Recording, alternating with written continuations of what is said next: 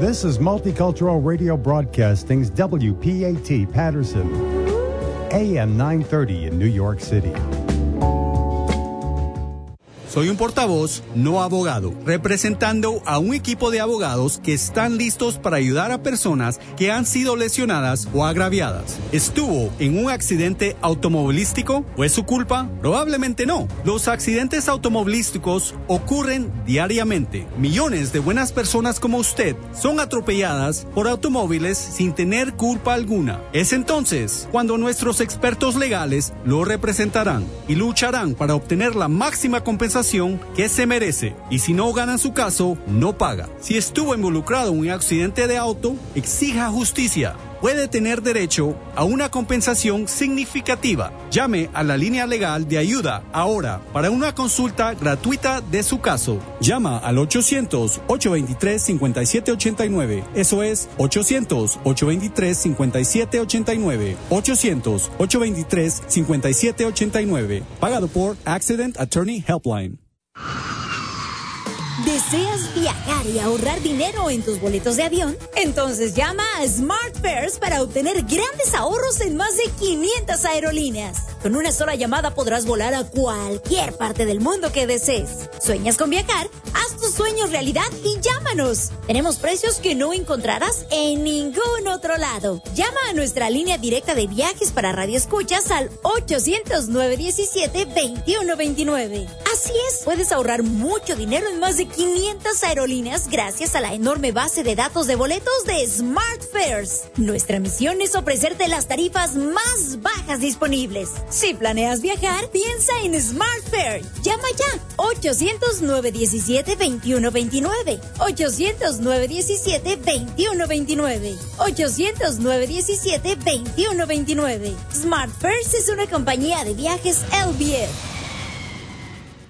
Yo fue pintor más de 30 años. Cuando me dijo que se le estaban olvidando las cosas, fue difícil. Un día me dijo, me dijeron que pintara el marco del lado por dentro y pinté el lado de afuera.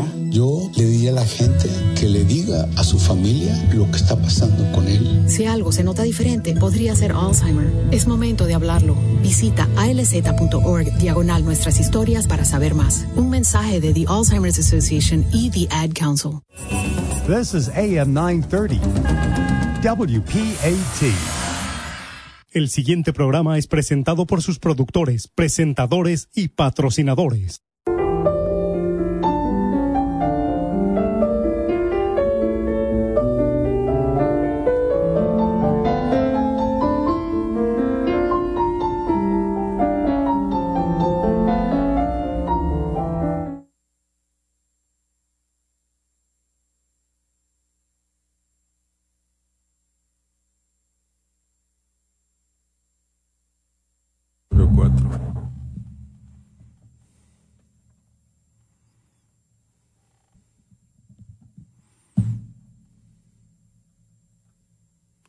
Buenos días. Eh, buenos días. Tengo el gusto de saludarlos otra vez en nuestro programa Superación Personal. Y hoy vamos a profundizar un poco sobre los aspectos del taller que estamos anunciando y de paso les, de difundir un poco el sistema del cual surge este taller. Eh, el la base de este taller es un texto del maestro Joaquín Torres García que se llama La regeneración de sí mismo, en el cual él indica en una conferencia ciertos elementos importantes para tener una buena vida y para dar una buena educación a los jóvenes. Entonces, em, ese texto es del año 1919 y por lo que yo he visto sigue siendo vigente ahora en el año 2022. Quiere decir que ya hace 102 años han pasado y sin, em, y sin embargo el texto sigue siendo válido. Quiere decir que tiene un fundamento lo suficientemente profundo como para resistir el paso del tiempo. Entonces lo primero que el, el maestro señala en esa conferencia es el valor que tiene el tiempo para las personas. Y eso es muy importante porque si nosotros somos conscientes de que somos seres efímeros, aprovechamos el tiempo mucho mejor, establecemos nuestras prioridades con más claridad y realizamos actividades que eh, a las cuales les encontramos sentido y a las cuales podemos darle sentido. Ahora, piensen ustedes que el tiempo que tenemos es la vida que vivimos y cuando nos morimos se nos acabó el tiempo en este cuerpo. Así que eso está clarito. Si ustedes entienden que la vida es la posibilidad que hace posibles tantísimas otras cosas, es una buena idea eh, apreciar el valor del tiempo y de la vida misma. Ahora, si uno entiende que cuando uno se muere se acabaron todas las posibilidades que uno tenía cuando estaba dentro de su cuerpo biológico, pues bueno, entonces uno entiende que entre el tiempo en el cual uno ha nacido y el tiempo que se muere hay que aprovecharlo bien. Y, cosa importante, hay que tener consideración del tiempo ajeno, porque es la vida de la otra persona también. No le va a volver nunca más el tiempo que pasó no va a volver la juventud nunca más, no van a volver la adolescencia nunca más. Y cuando llegue y cuando pase el tiempo y ya no quede más tiempo, no va a haber forma de prolongarlo. Simplemente se acabó el cuento. Así que primera cosa importante que explica este texto es que hay que ser consciente del valor del tiempo propio y ajeno, porque en realidad es la vida misma. Y entonces las cosas que se hagan y las cosas que se digan, es necesario que sean significativas. Es decir, uno le encuentra sentido a su vida a través de algunas cosas y uno le da sentido a su vida a través de la realización proactiva de otras cosas. Ahora, ¿qué tiene esto que ver con la autosuperación personal? Con la superación personal.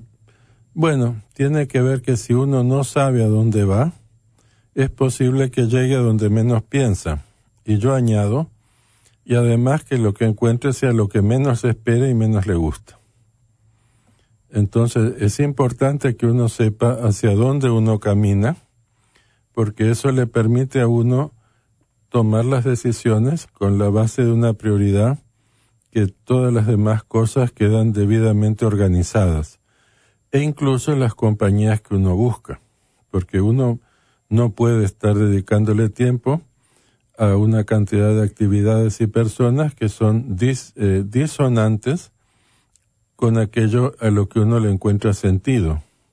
Porque si uno hace algo así es posible que a la larga, o no tan a la larga, o acabe con muchos conflictos, o comience a tener una depresión por sentirse profundamente desmotivado. Así que eso es uno de los puntos fundamentales que trata este texto, es la valoración del propio tiempo, que es la propia vida. Así mismo. Entonces, ¿cómo eso se relaciona al tema de la eh, que empleamos, como la relajación profunda, el trabajo con las imágenes, el trabajo de autosugestión y la forma de llevar un diario? Una bitácora, es decir, una bitácora de cuando uno está despierto y una bitácora de sueños. Pues mire, la bitácora va a mostrarnos cómo hemos empleado el tiempo y lo va a hacer de forma muy exacta porque uno hace sus entradas regularmente a lo largo del día, aunque sea algo muy breve. Pero uno dice, bueno, he ocupado mi tiempo, por ejemplo, en, en mirar la televisión, una de esas cosas que le dicen reality show, donde la gente se dedica a insultarse, lo cual es realmente una forma deplorable de emplear el tiempo. Y eso no me ha dejado nada bueno más que mal sabor de boca y pena de haber visto que la gente se sacan los trapos al sol de una forma tan desgraciada después de haber vivido juntos. Algo así como esos juicios que pasan por la televisión. Y entonces uno dice, bueno, tengo una manera bien estúpida de perder mi tiempo, ¿no? Así que mejor me corrijo. Ahora ya tengo el hábito de estar viendo las cosas que son la vida ajena, que no puedo aportar nada, y que sin embargo me quita el tiempo que jamás voy a recuperar. Ya tengo el hábito de ser una especie de chismoso que está metido en la vida de la gente, a la cual no les importa nada, por eso salen en el reality show, porque no tienen ninguna vergüenza de mostrar lo, el lamentable estado de su vida. Es decir, que en cierto sentido, aunque uno les pudiese decir, oiga, mire, lo que usted está haciendo es, lamentable, a mí me da la impresión que deben ser bastante incorregibles, porque si no, no se presentarían en público con semejante pena. Entonces uno dice, bueno, encima que estoy invirtiendo tiempo en gente que no me está escuchando, ni me van a escuchar, y si me escucharan tampoco les importaría, estoy perdiendo lo único que tengo, que es el tiempo que es mi propia vida. ¿Vale la pena lo que estoy haciendo? No, no vale la pena. Entonces yo apunto en mi cuadernito, he perdido el tiempo durante una hora y media viendo la historia de cómo se peleaba una familia por no sé qué cosas. Y entonces digo, bueno, esto hay que corregirlo. Entonces, ustedes ven que el mantener una, una bitácora de actividades les va a mostrar a ustedes en qué usan su tiempo. Cuando ustedes sepan en qué usan su tiempo, ustedes se van a dar cuenta qué es lo que a ustedes les importa y no les importa. Si ustedes se dedican a usar el tiempo en cosas que realmente no les interesan, es decir, no les, no, no, el tiempo que emplean no les da ningún retorno en conocimiento, en satisfacción, en economía, en mejora de relaciones y básicamente en nada, simplemente es tiempo tirado, tirado por la ventana entonces ustedes se dan cuenta que tienen un problema de motivación. Le falta algo que los motive para usar su tiempo de forma significativa. O bien, ¿de qué se están escapando? Porque las personas tenemos una capacidad inmensa de escaparnos de nosotros mismos. Ahora, ¿qué es lo que uno no quiere asumir de sí mismo? Entonces, el cuadernito es muy importante. Así pues, esa primera observación que hace el maestro sobre la importancia del tiempo, ustedes ven cómo eso enlaza en los cinco aspectos del curso, del taller que vamos a dar y lo importante que es.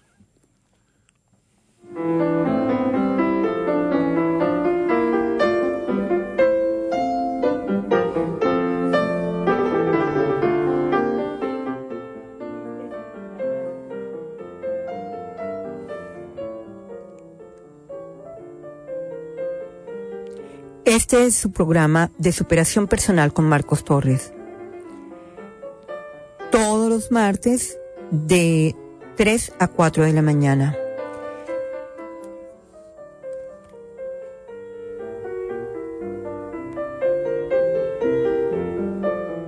Para comunicarse con Marcos Torres puede marcar enviar un mensaje al 551 218 8642 el, a este número de teléfono solamente se responden mensajes de texto 551-218-8642.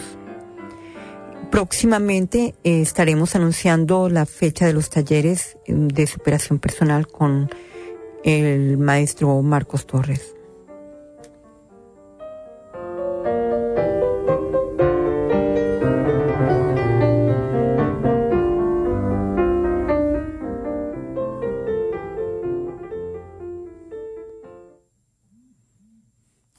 Bueno, habiendo visto ese primer punto que qué vamos a hacer con nuestro tiempo, cabe ver otra cosa interesante sobre el paso del tiempo.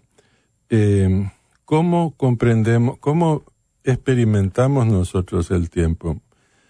Nosotros experimentamos el tiempo como la medida del cambio. Quiere decir que si nosotros estuviésemos privados de referencia, por ejemplo, del movimiento del Sol y la Luna y las estaciones, eh, perderíamos el rastro de lo que está pasando, al punto que eso puede generar trastornos mentales bastante serios. Es decir, por ejemplo, a la gente que los privan de la libertad y los ponen en una celda oscuras totalmente durante tiempo indefinido, muchos de ellos pierden la razón y acaban alucinando. Y también, por ejemplo, la gente que los dejan eh, en un sitio que no tiene ventanas, y solamente tiene luz artificial todo a lo largo del día y la noche, también eso genera trastornos psicológicos bastante serios si pasa suficiente tiempo. Ahora, eh, otra cosa es, por ejemplo, cuando se hace lo que es la privación sensorial, que la persona le pone una especie de, traje de buzo y lo suspende en una suspensión salina con un tubo para respirar. Y entonces ahí en silencio y en la oscuridad y todo, pues es como si fuese, la teoría que tienen es que es como retomar la experiencia prenatal. Yo no sé si retoman la experiencia prenatal, yo nunca lo hice, eh, un amigo mío me invitó a hacerlo, no me hizo ninguna gracia porque es un tanque que parece un ataúd, ya en su momento tendré un ataúd o, me quemarán envuelto en una sábana, Dios sabe lo que pasará. Cuando el tiempo llegue, así que no, preferí no meterme en la caja. Así que no sé cómo es eso de la privación sensorial, pero me dicen que a partir de un momento dado, eh, los contenidos inconscientes empiezan a aflorar, porque curiosamente el tiempo del inconsciente o del subconsciente no es como el tiempo de la vigilia. Es decir, por ejemplo, un trauma que se tiene cuando se tienen tres años puede quedar congelado durante 50 años y desde esa congelación, que no se, que se olvidó completamente lo que hay, pero queda ese, ese núcleo de dolor, puede ir condicionando y envenenando la vida de la persona hasta que se descubre lo que es y entonces, bueno, se toman las medidas adecuadas. Esa es una de las teorías psicológicas que se ha empleado durante los últimos 100 años, a veces con mucho éxito. Eh, entonces vemos que nosotros experimentamos el tiempo a través de las medidas del cambio. Y para nosotros la medida del cambio principal es el movimiento del Sol, porque el movimiento del Sol determina eh, que el cuerpo segregue las, las hormonas que activan que nos activan y también la puesta del sol determina las hormonas que nos tranquilizan, como la melatonina, y entonces uno se va a dormir. Ahora, el, el asunto fundamental es que eh, el tiempo de la vigilia, que es el tiempo regido por el sol y la luna, es un tiempo en el cual uno eh, está abierto a la percepción de los sentidos. Entonces, por ejemplo, aunque uno tenga una cantidad de recuerdos profundamente y de emociones profundamente reprimidos o que le lastiman mucho o que lo alegran mucho, em, lo que está pendiente es de lo que pasa en el mundo que perciben los sentidos. Ahora, cuando se duerme, lo que surge es lo que no perciben los sentidos, lo que estaba guardado en la mente. Ahora, la pregunta es, soñamos solamente cuando estamos dormidos? Pues la respuesta es que en realidad soñamos despiertos todo a lo largo del día. Es decir, tenemos un estado en el cual cada vez que bajamos la, el nivel de atencional, nos distraemos con nuestro diálogo interno y vamos creando un mundo y recreando un mundo de vivencias que es lo que nos es familiar en base a las experiencias que hemos tenido en la vida y que nos han marcado más. Entonces, bueno, uno se acuerda que eh, la vecina cocina unas tortas riquísimas y que hay que hacerle una visita de cortesía para que nos invite a tomar un café con torta. O se recuerda, por ejemplo, que el eh, personal de la bodega son tan antipáticos o cosas por el estilo y va tejiendo toda la narrativa de la vida. Ahora, ¿qué es lo que pasa con eso? Lo que pasa es que esas narrativas van creando decisiones inconscientes referente a la gente en torno al cual la tejemos y en torno al cual nosotros mismos nos situamos. Y eso em, tiene ciertas consecuencias. Por ejemplo, las narrativas más positivas pueden generar una posibilidad de una relación más empática Ahora, las narrativas que son más desagradables pueden generar una relación más antipática, aunque la persona no tenga ninguna mala intención. No es este tipo me mira con los ojos torcidos. Bueno, es porque, no sé, eh, se habrá levantado de mal humor. Puede ser que no tenga nada que ver conmigo, pero yo lo tomo personalmente. Entonces, ahí entramos en que eh, cómo nosotros vivimos el tiempo despiertos y dormidos está entretejido.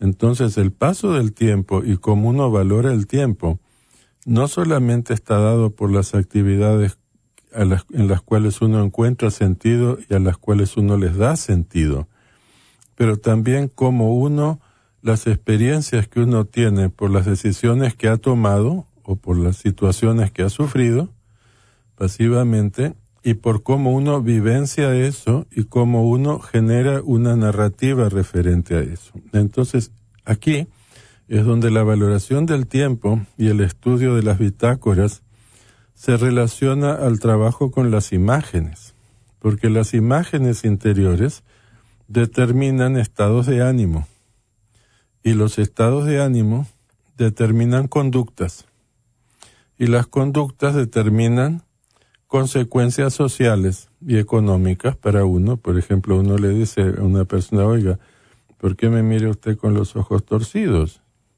Y el tipo le dice, no, no lo miro con los ojos torcidos. Ya, y ya se consiguió el principio de un, de un conflicto. Ahora, puede ser que lo mire con los ojos torcidos, pero uno decide no acusar recibo. Puede ser que ahí uno se ahorre que una cosa sea más conflictiva. Todo depende también de la interacción que hay entre las personas, ¿no? Y cada cual tiene sus vivencias. Ahora, la narrativa en la cual la persona se ve como alguien que tiene que estar en la defensiva o en la ofensiva es determinante y básicamente nosotros vivimos nuestras emociones como imágenes. No es una cosa descarnada, las vivimos como imágenes.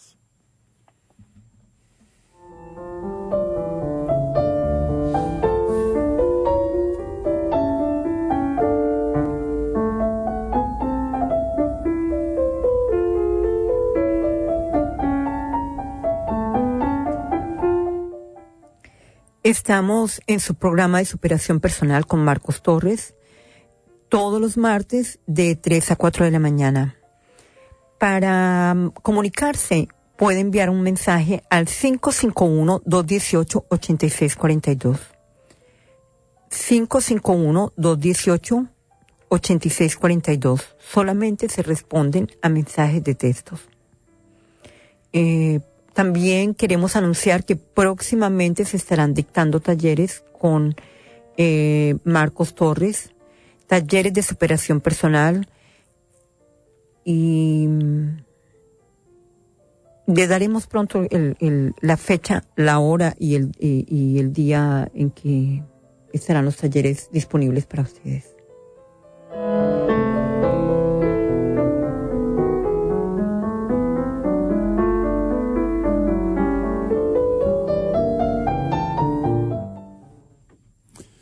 Bueno, estábamos viendo esa primera parte de la conferencia, la regeneración de sí mismo, autoría del maestro Torres García en Barcelona, año 1919, texto que he traducido del catalán y que eh, a lo largo de los años se ha acumulado una cantidad de investigación y comentarios. La investigación la he hecho sobre otras obras del maestro, el cual, eh, si hiciéramos una edición de toda su obra publicada serían aproximadamente unos 16 volúmenes.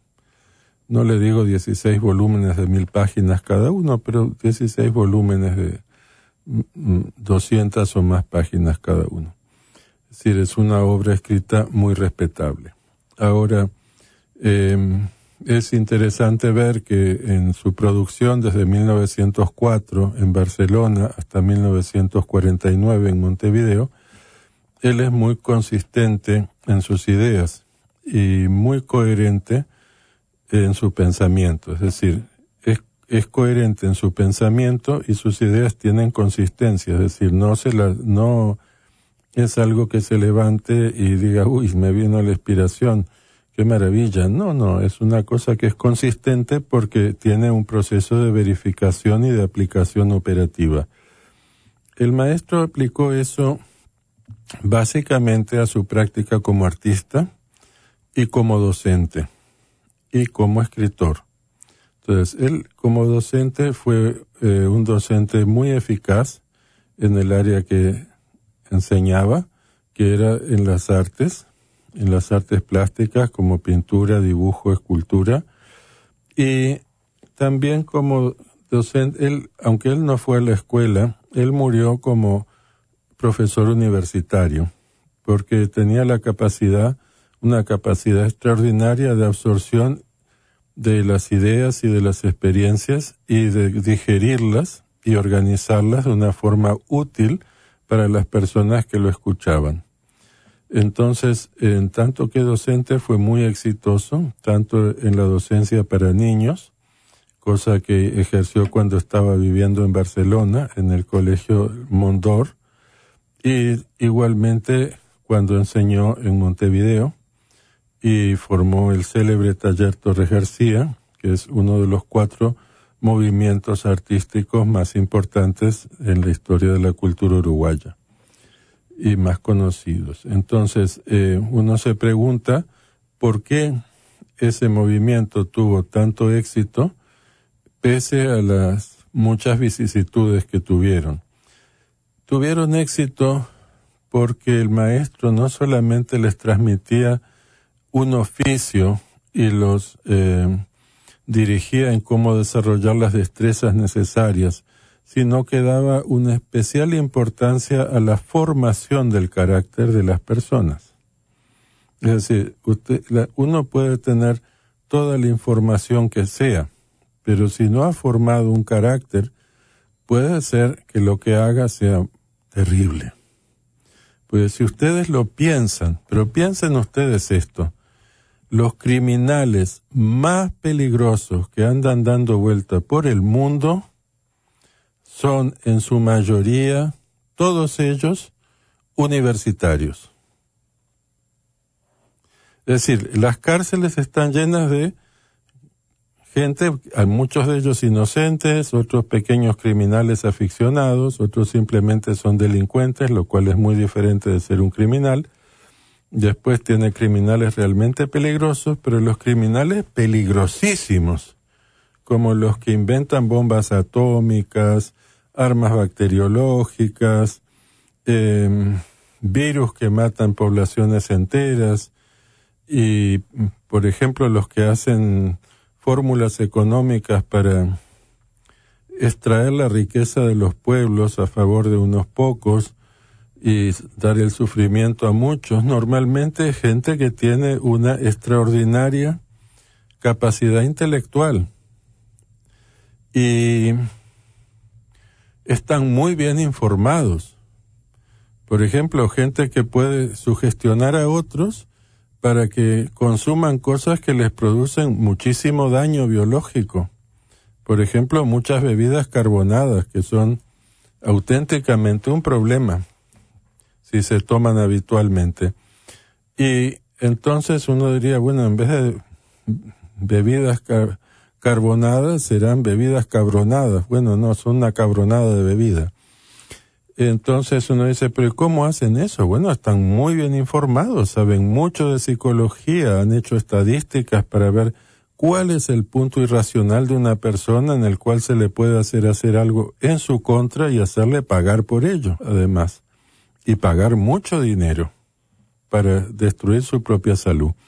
Entonces uno dice, ¿y estas personas qué es lo que tienen? Bueno, tienen información, pero carecen de formación como seres humanos.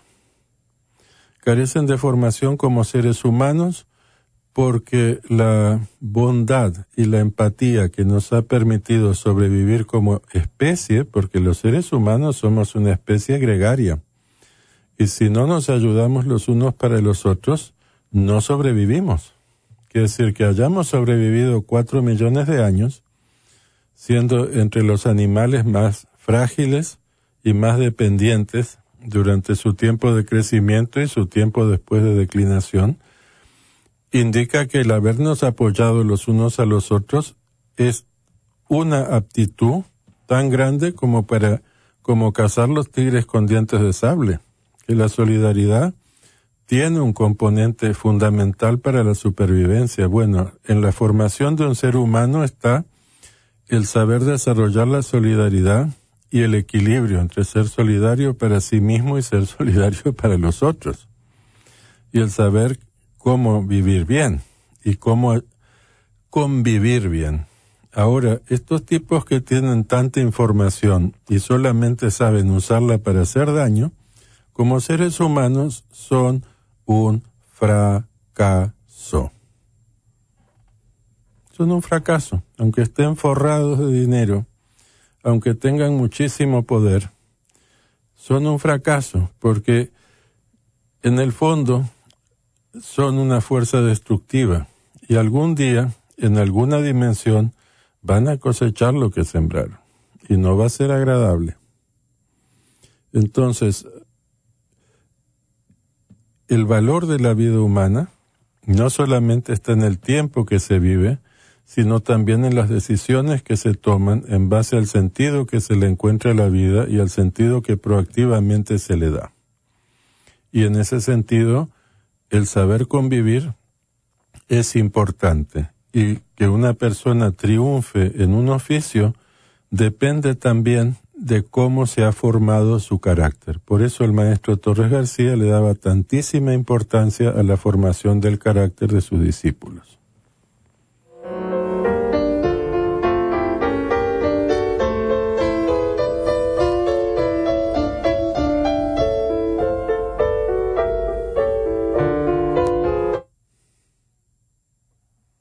Estamos en su programa de superación personal con Marcos Torres. Todos los martes de 3 a 4 de la mañana es la cita con el maestro. Para mensajes, eh, marque al 551-218-8642. Este número de teléfono está, mm, solamente se reciben eh, mensajes de texto y está disponible para cualquiera que, tenga una pregunta o, alguna inquietud sobre el tema que el maestro está exponiendo en este programa. Mm, próximamente estaremos anunciando los talleres de superación personal y, y ya les ya estarán pronto traeremos información.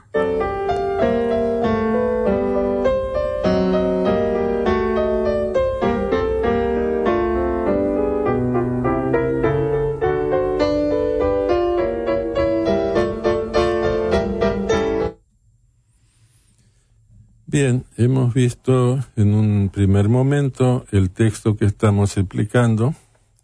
Hemos explicado la importancia de considerar el tiempo, porque como no somos seres que vamos a vivir siete mil años en el mismo cuerpo, el tiempo que pasamos con otras personas importa cómo lo pasamos. Porque puede ser que mañana no estemos, o que la persona con la que nos hemos discutido como perros mañana no esté entonces es muy importante cuando uno se va a dormir decir, bueno, eh, me he tratado a mí mismo de la mejor forma que pude y he tratado a la gente que me rodea de la mejor forma posible. Porque así no voy a tener demasiado de qué arrepentirme cuando ya no tenga forma de reparar las cosas que haya hecho o dejado de hacer. También hemos visto que nosotros vivenciamos el tiempo en base a la percepción del cambio y el cambio normalmente lo experimentamos gracias al movimiento del Sol en el ciclo del día y de las estaciones, y que eso determina en nuestros estados de conciencia, por ejemplo, cuando estamos despiertos y percibimos las cosas con los sentidos y cuando estamos dormidos y soñamos. Y también el hecho de que nosotros pasamos buena parte del estado de, de vigilia, es decir, de estar despierto y percibir con los sentidos, ensoñando, es decir, medio dormidos, y por lo tanto reaccionamos a las situaciones que se nos presentan según la narrativa que estamos viviendo en nuestro estado de semisueño. Entonces, eso de despertar del semisueño es un tema recurrente de muchas tradiciones. E incluso es un tema muy importante en la psicología moderna porque las escuelas de psicoanálisis dicen que bueno, que la persona compensa sus traumas o sus frustraciones o sus deseos reprimidos, etcétera, mediante narrativas y fantasías internas que eventualmente determinan conductas más o menos afortunadas o desafortunadas.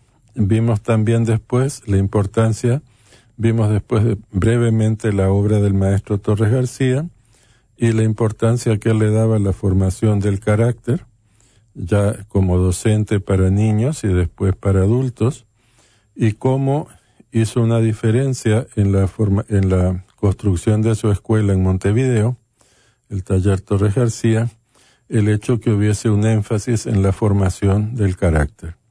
Ahora, el tema es que el maestro, en vez de dedicarse a amonestar a la gente y tirarles de las orejas, lo que tenía era una forma de enseñar las disciplinas del oficio de artista, de tal manera que iba formando el carácter de la persona a través de la práctica del oficio que la persona quería aprender.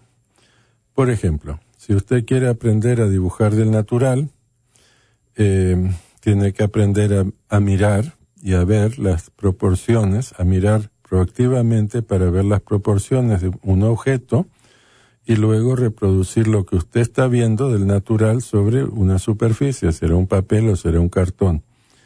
Y esa disciplina de estar reiteradamente haciendo eso, primeramente, le lo va a hacer perseverante, porque créame que como no sea superdotado, lo de dibujar del natural toma bastante esfuerzo y tiempo.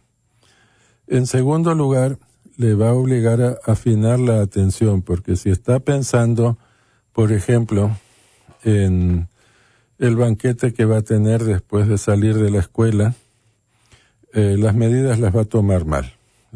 eso, o está distraído viendo la anatomía de la compañera que tiene al lado, y está, mientras está midiendo las proporciones del bodegón, pues ni, ni va eh, a, estar bien concentrado en lo que está dibujando, ni va a conseguir que la otra persona simpatice demasiado porque va a decir este baboso que está haciendo.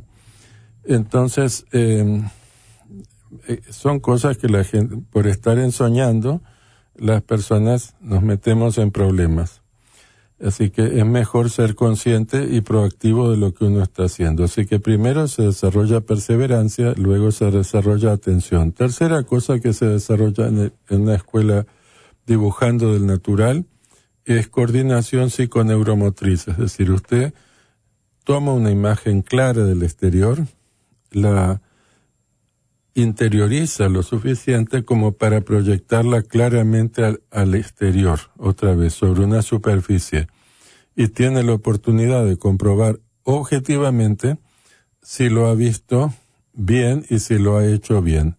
Claro que van a haber muchas fallas porque normalmente todos tenemos un cierto grado de desfase psiconeuromotriz. ¿Eso qué quiere decir?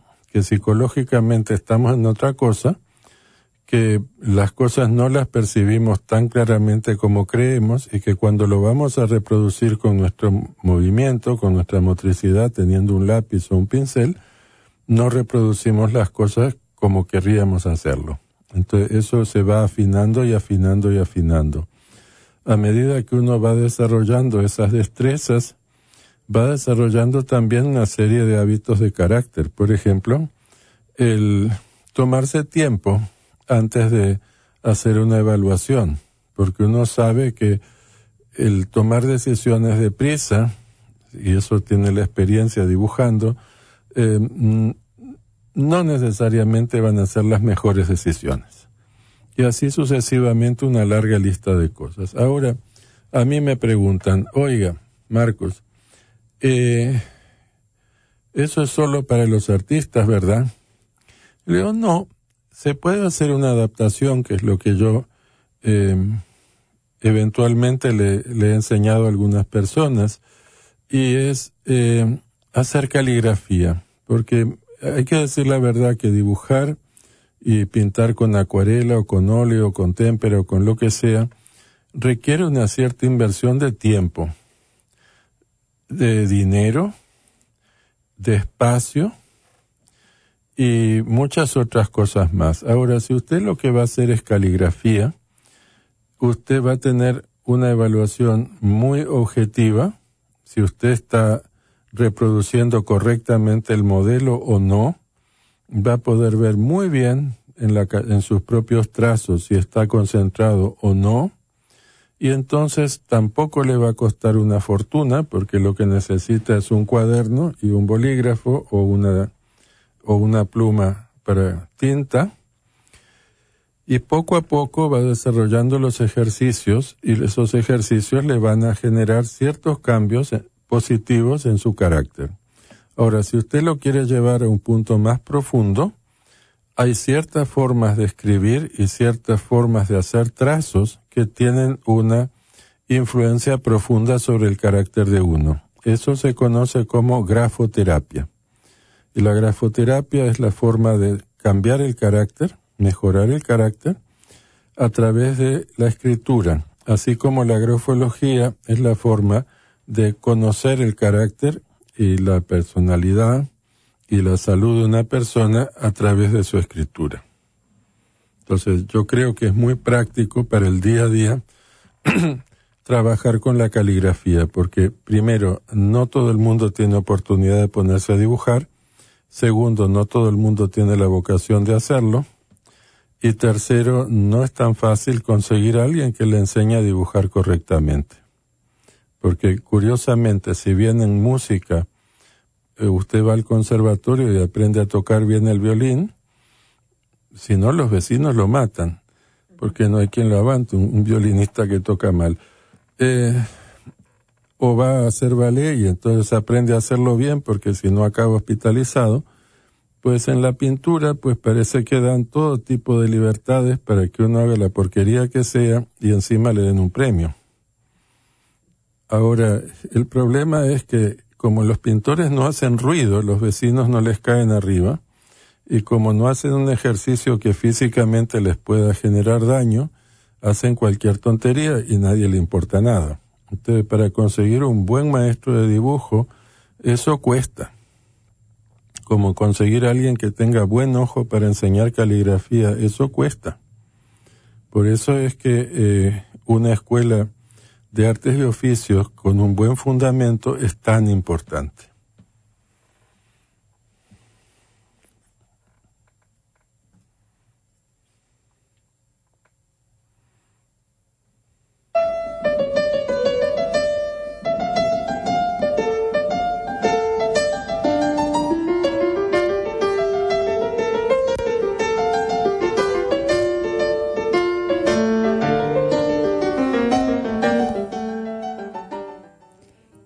Estamos en su programa de superación personal con Marcos Torres.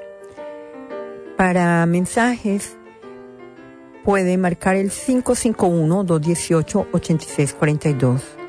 Si tiene alguna pregunta, alguna inquietud o le interesa hacer cualquier comentario sobre el tema que está desarrollándose en este programa, eh, envíe un mensaje 551-218-8642. Próximamente estaremos anunciando eh, la fecha de los talleres de superación personal.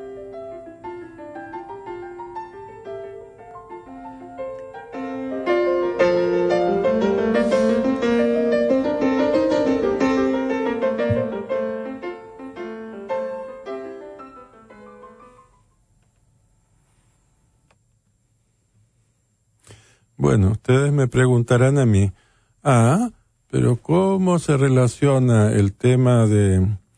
Está bien que haya todo un, texto que usted está comentando, haciendo su hermenéutica sobre él, y, y bueno, y después eso cómo se relaciona con el tema de los varios tipos de relajación, el trabajo con las imágenes, el trabajo de autohipnosis, y autosugestión y el trabajo, por ejemplo, de mantener los diarios. Bueno, lo de mantener las bitácoras ya les expliqué. Lo primero que una bitácora les va a mostrar es cómo ustedes emplean el tiempo. Eso les va a mostrar cuáles son sus prioridades para emplear un recurso que es lo más inelástico posible, imaginable. Segunda parte, eh, ustedes me dirán, bueno, eso está bien, y el registrar los sueños también, a ver si con algún sueño ganamos la lotería. Es posible, hay gente que lo hace. Y después ustedes me dicen, bueno, pero ¿y eso qué tiene que ver, por ejemplo, el aprender a dibujar o hacer caligrafía bien con las imágenes? Bueno, mire, tiene mucho que ver, porque para imaginar internamente algo con la suficiente claridad como para que genere un cambio psicológico, es importante que sea una imagen muy clara y muy intensa. Ahora, ahí tiene usted varias alternativas. Puede agarrar, poner una grabación que le vaya guiando los, los, pasos en una narrativa para que vaya surgiendo las imágenes. Y ese es un camino. Otro camino es, usted toma un objeto externo, lo mira, cierra los ojos, trata de verlo dentro de su cabeza o, dentro de su campo visual interno y hace eso varias veces. O por ejemplo lo puede hacer también con una música. Y hay músicas que son pegadizas y uno se las quiere sacar de la cabeza y sigue, sigue, sigue la música fastidiando hasta que uno tiene ganas de agarrar y martillarse la cabeza. Pero bueno, eso es mejor no hacerlo. Duele y no puede acabar hospitalizado. Eh, y otra forma de, hacerlo es, por ejemplo, reproducir una imagen externa prestando atención a que la reproducción sea fiel. Yo me acuerdo en la escuela cuando hacíamos caligrafía, teníamos aquellos bellísimos cuadernos que tenían sus cuadrículas y sus diagonales y todos aquellos berrinches, y hacíamos la letra inglesa que le decían que era una letra complicadísima, era para que los pobres niñitos estuviésemos traumatizados con eso, hasta que lo podíamos reproducir con exactitud y dejábamos de hacer mamarrachos sobre los renglones cuando tomábamos apuntes. Bueno, el, ese trabajo de reproducir con precisión algo que uno está viendo requiere que uno forme una imagen interna clara, consciente o inconscientemente. Entonces, cuando ustedes toman el hábito de tener una imagen interna clara sobre algo, cuando deliberadamente ustedes toman una imagen para, por ejemplo, em, concentrarse en una virtud que quieren desarrollar o en una sugestión que quieren implantarle al subconsciente o algo por el estilo, eso como está la atención y la coordinación psiconeuromotriz están muy entrenadas, pues va a ser un efecto inmediato. Es decir, va a ser un efecto, si no inmediato, por lo menos sustancial a lo largo del tiempo. Es decir, les va a dar un retorno proporcional al esfuerzo que han puesto, lo cual es importante, porque fíjense que muchas veces uno hace un esfuerzo enorme y no le da ningún retorno positivo, por el contrario le fastidia la vida. Por ejemplo, uno trabaja y se rompe el lomo para tener dinero y después se compra una televisión para perder el tiempo y encima toma alguna bebida cabronada, digo carbonada, para que se le caigan los dientes y entonces va al dentista y lo hace sufrir como una cosa horrible. Ahora fíjese que qué inversión hizo uno de su tiempo para conseguir el dinero que necesitaba. Es decir, también podía comprarse un martillo y martillarse los dedos, ya que estamos. Vamos a hacer, ya que vamos a hacernos daño, hagámoslo bien. Pero bueno, eso es para el gusto de todos. Todos tenemos nuestras inclinaciones autodestructivas. Lo que es importante es encontrar cómo funcionan y cómo desconstruirlas. Y eso es vital para poder vivir de la mejor forma posible nuestra vida. Entonces ya les he explicado el tema del tiempo, el tema de la bitácora, el texto sobre el cual estamos trabajando el autor, su producción y su escuela, el asunto de las imágenes internas, cómo se forman, la relación entre las imágenes internas y nuestra percepción del tiempo, nuestra percepción de cuando estamos despiertos, dormidos y ensoñando, y finalmente la forma de crear imágenes muy claras a través de un ejercicio sistemático externo que ayuda a generar, a través de, de generar unas destrezas, promover cambios en el propio carácter y personalidad. Entonces, con esto ya tienen ustedes una idea de los temas que se tocan en el taller. El taller posiblemente les parezca un poco esquemático, pero en realidad eh, es bueno presentar esquemáticamente algo para que permita a través de la reflexión ver cómo se relacionan las muchas cosas de la vida de uno. Eh, no he tocado el tema de la autosugestión ni de la autohipnosis y lo voy a tocar muy brevemente. La autosugestión es más bien, por ejemplo, el cultivar la vivencia de algo. Por ejemplo, cultivo la vivencia que me encuentro mejor y mejor de todas las maneras posibles todos los días, ahora y en el futuro. Y me, me y cultivo la vivencia a través del registro interno de cuando yo me he sentido estupendamente bien y muy feliz y muy tranquilo, muy seguro y muy en paz. Ahora, cuando usted, eso es una cosa y usted la va cultivando gradualmente y ese estado va afianzándose, porque la regularidad de hacer algo hace que eso se afiance. Y si se hace lo contrario, por ejemplo, uno se dedica a, decir todos los días que se encuentra peor y peor, ciertamente se va a encontrar peor y peor, porque uno se autoconvence de lo que sea. Así que es mejor autoconvencerse que se encuentra mejor y mejor. Ahora, la autohipnosis es distinto porque usted le da al subconsciente, usted pone el subconsciente en una actitud receptiva, como en el caso anterior, pero en vez de solamente cultivar la vivencia como una sugerencia, usted da un mandato, preferentemente en frases muy cortas y positivas. Por ejemplo, si uno tiene un problema que se, se dedica a mirar la televisión y no tiene nada mejor que hacer en la vida, uno puede implantar la sugestión, decir, la televisión me aburre. Por ejemplo, televisión me aburre. Eh, veo la televisión para lo imprescindible, porque la televisión me aburre. Y se planta esa sugestión. Entonces, en vez de ver la televisión ocho horas al día, la ve cuatro. Es un gran progreso. Después, con un poco de paciencia, puede ser que la vea dos y después simplemente la verá para el informativo. No es que vaya a ganar mucho, pero los informativos son muy, muy repetitivos. Siempre le van a explicar que hubieron cantidad de catástrofes y difícilmente le van a explicar cosas positivas. Pero bueno, si le gusta, escuche el informativo. Después de todo es importante, por ejemplo, saber el, el, cómo va a ser el día, cómo va a ser el tiempo, si va a llover, si, van a caer, si va a caer granizo, si va a nevar, si va a ser un sol espantoso. Entonces, uno dice, bueno, veo la televisión para lo necesario.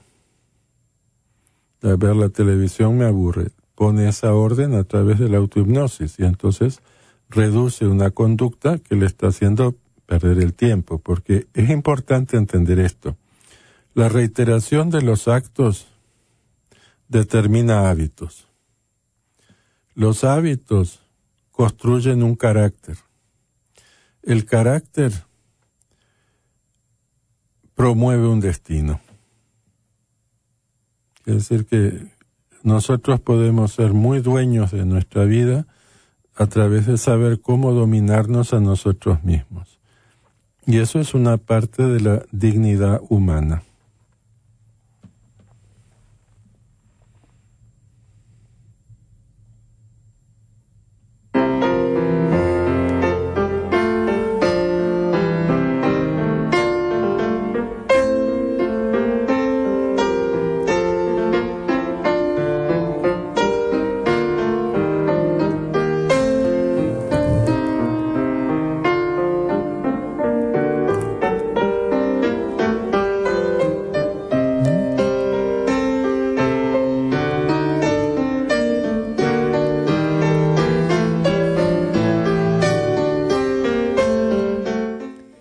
Estamos en su programa Superación Personal con Marcos Torres.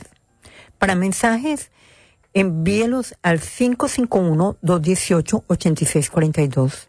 Si tiene alguna pregunta o algún comentario sobre los temas que se están tratando. Próximamente estaremos anunciando los talleres con Marcos Torres, talleres de superación personal.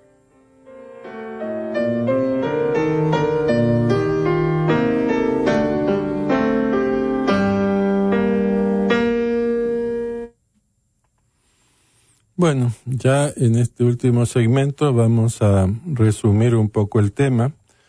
Y la cosa es así. Hay quienes piensan que la superación personal es algo que le da a la gente como no tienen nada mejor que hacer y ver la televisión les aburre y cosas por el estilo, pues se inventan pasatiempos inofensivos como superarse personalmente lo cual a nadie le importa y bueno, ta, son narcisistas, se miran al espejo y dicen, ay, qué lindo que soy, pero soy bello, soy hermoso, ah, tengo unos ojos hechiceros. Pero eso es una evaluación muy superficial. Miren, la persona más importante en la vida de cada uno es uno mismo. No hay nadie más importante en su propia vida que usted mismo. ¿Y sabe por qué? Porque cuando se le acabe el cuento, ya no va a estar ahí para recontarlo. Quiere decir que o hace las cosas bien o se fastidió.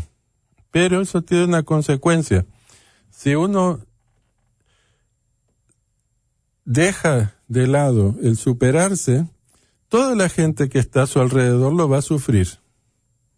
¿Por qué? Bueno, porque los malos hábitos no solamente repercuten sobre cada individuo, sino sobre todos los que lo rodean.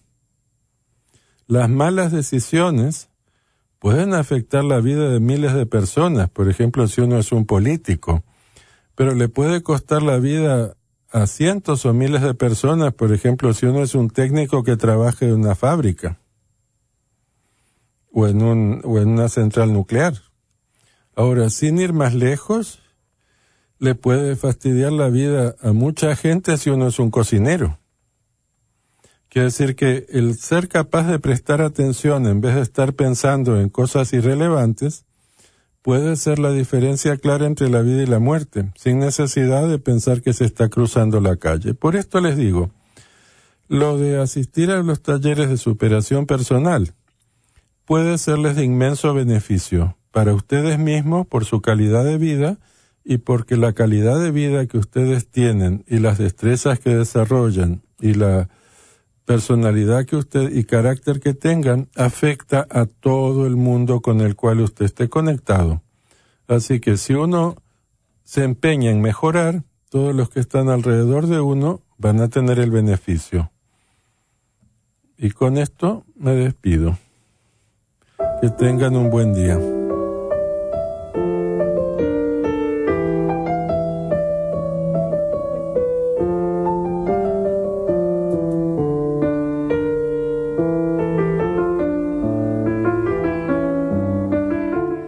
Este fue su programa de superación personal con Marcos Torres.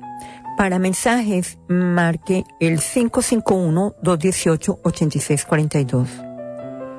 Y como dijo el maestro, pronto estaremos anunciando eh, la fecha de los talleres para que usted se supere, porque es una responsabilidad que tiene con usted mismo y con el mundo que lo rodea.